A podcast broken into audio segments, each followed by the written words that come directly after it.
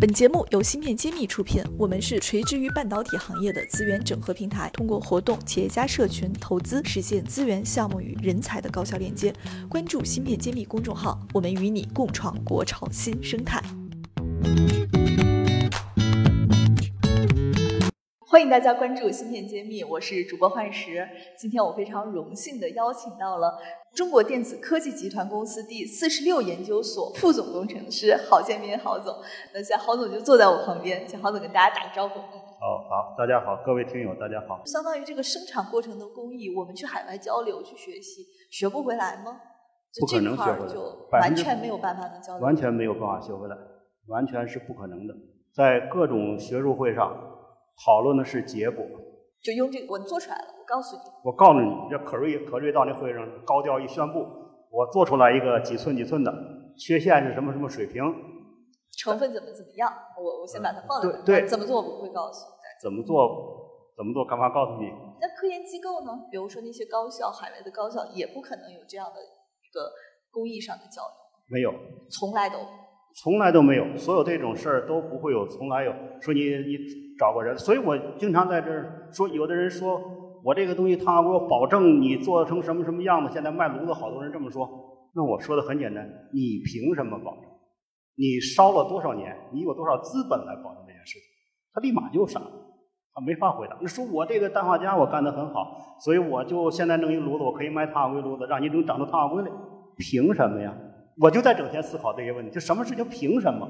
所以我挺讨厌的。他说的这话其实是很想当然，要有对，我觉得他没道理，所以我经常也惹人嘛。经常问这种话，你像好多人就就下不来台嘛。嗯，那这十来年，我们现在国内的碳化硅的单晶这个事儿发展到什么水平了呢？应该说进步很大，但是未来的路还很长，越走越难。现在你知道这堆人来堆那疙瘩，堆当时我那个疙瘩。不费吹灰之力，都会了，都会了，而且比你这个好得多。嗯，但是现在尺度提高了。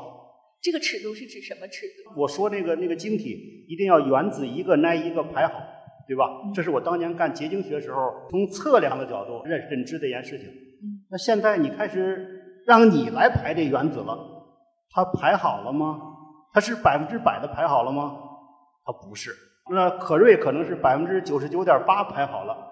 你可能是百分之九十八排好了，但这个原子排好是我们肉眼看不到的，当然看不到，是一个很微观、很微观的东西。对，那怎么去控制它呀？通过你对工艺的控制，然后通过它那个最后的测试，然后你来猜你这个控制跟这个结果之间发生了什么，有哪些对得上，有哪些对不上的，然后你怎么改你这个控制，对吧？这是一条途径。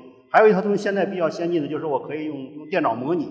我我用树枝模拟模拟这个东西，然后来跟它对，这是我们国家做结晶学里边跟国外差距也是比较大的一个领域。我认为就是电脑模拟这块仿真我们重视的不够。这仿真一定仿真完了以后，我仿真出一百个结果来，然后最后我说我安排五个实验，这五实验得跟我这个结搁搁这一百个结果搁里边得有支撑作用，这块差的也还是比较多的。所以整个越往下，因为你这些基础工作做的不好，越往下。你是九十九点八到九十九点九八的时候，你就更难了，对吧？越往后要求精度越高，那么你这种粗放的认知方式就会差的越多。我实际也赶不上，因为我是我是干的是比较粗放的那一段，对吧？实际现在这些个人干的比我干那时候要要要精多了，但是他要求是更精的，就是产业的发展越来越高标准，嗯，越来越高。对产业的发展，就还不光是你能摆好了。你一百楼摆好九十八楼，还是摆好九十三楼，那都是对，因为你最后的产业考虑的是赚钱，对吧？你你九十九楼可能赚钱，你九十六楼可能就赔钱。所以就决定了我们的成品率的高低。那就是成品率嘛，对吧？所以就这块儿，呃，所以我说路还很长。那除了这个板块，还有没有我们其他现在在做这个材料中遇到的问题啊？那除了这以外，你看我一四年以后，我就我就不亲自做碳化硅了，但是所里还在做碳化硅嘛。那我到所谓的副总工程师，就是来从技术上管理这个其他的方向。你好比说氧化镓，嗯，好比说氮化铝，好比说金刚石，就其他的材料。其他的材料，其他材料就是所里的也有一个小组，那就是他来做这个东西，他整天就在那做。那么我呢，就是来跟他讨论。我认为就是说他们做这些人，因为他是比较年轻嘛，就走我当年碳化硅那个路。那么我这个角色呢，就是说我现在因为我做过那些事情，然后我有这个做做结晶学，从原子上认知这个事情这种能力，然后我有工艺的基础，我就可以跟他讨论。我认为基本上把这个东西按照康德那个逻辑说，这种感性、知性、理性，他们的这个工作区域是从感性到知性，那么我的工作区域从知性到理性。我在这个这个我们在不同的层面上，我们可以展开讨论。这样的话，对于他们是有帮助的。这就是我现在在所里头存在的价值。把您当时做技术管理的优势发挥出来，让他们少走点弯路。呃，少走或者我经常给你提的，你为什么不这样？你这样为什么是有道理的？那么促使他思考，对吧？感觉您像在带博士生啊。但是我们这不招学生，我们这所里不招学生。但是我的角色就是就是这样一个角色，所以我在所里这几个班儿的孩子们都跟我关系都挺好的，我们经常在一起。就问点为什么不？就这样的，挺好。我我生活挺好的。对，那还是想再再问个现实的问题：国内这块儿跟 Cray 这种国际大牛，嗯，咱们差距是拉大了呢，还是说越来越缩小？就这个事情到底状况怎么样？似乎是缩小了。在这个各种公开的场合，我们比的都是寸，对吧？嗯，说你六寸，我也六寸。对，我也做出来了，你有我也有，做出来了。嗯，但是真实的还是比较大的。真实的还是比较，这是我在这会上最后我要做一个报告。这会的最后一个报告是我做，我也是要在那在那个报告里边向这个行业内来渗透这个思想，然后呢，给这个我们这些做技术的人，我代表的是做技术的人，争取一点自由的空间，因为这些现在哗哗的这么多钱砸进来了。那些人都猴急猴急的，对吧？对，特别想快速出结果。就像你这，所以你问这问题是非常带有代表性的，代表他们的这种想法。技术它是有技术的规律的，那么它是要一步一步走的。这次我特别申请，我要做一个碳化硅的报告。我很少做碳化硅的报告，来给我们这些年轻的技术人员争取一点这个生存的环境，尽量能够有有一个声音来说服那个甲方，你别那么急，他们挺努力的了。有些事情得遵重规律，有些事情得尊重规律，这是我要传达的声音。嗯，好，我们借我们平台也把这个声音传达一下，至少听我们节目的还投资人还不少。这样一种声音对于整个行业的发展是非常有利的，因为我还是感觉不到了，对吧？嗯，所以我们应该给大家沉一沉。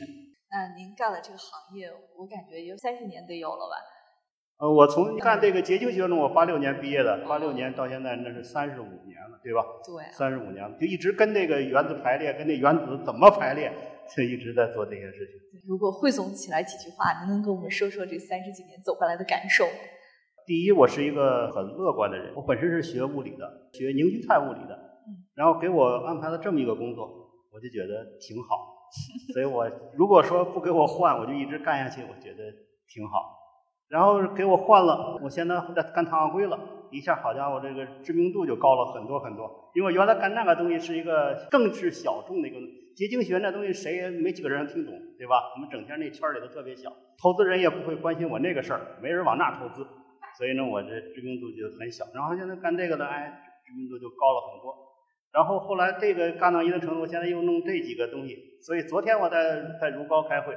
他们说：“哎呀，一看说你怎么今天又讲这个了？昨天讲氧化镓，说你好像哪个都能讲，因为因为我整天就是这样，因为我在这个知性和理性之间的这样一个地方游荡，感觉起来就说也很荣幸，这一辈子赶上这三十几年，赶上我们国家这种大的这种发展时期，对吧？我我这样一个状态，我挺知足。如果对我们后辈这些人有没有什么寄语啊？后辈的寄语就是，就希望这些年轻人能够沉得住气。”能够沉得住气，因为我觉得，就是说，你沿着一个领域沉得住气、踏踏实实的做下去，它终究会有收获。我们这些人傻的不多，对吧？你不傻，然后你沿着一个方向做，一般的结果都不会多差。那您要多保重身体，为我们这个行业继续做贡献。好，谢谢。继续奋斗二十年。不可能的，我马上就退休了。好的，谢谢郝总。我是四十六所的郝建民，我在芯片揭秘等着你。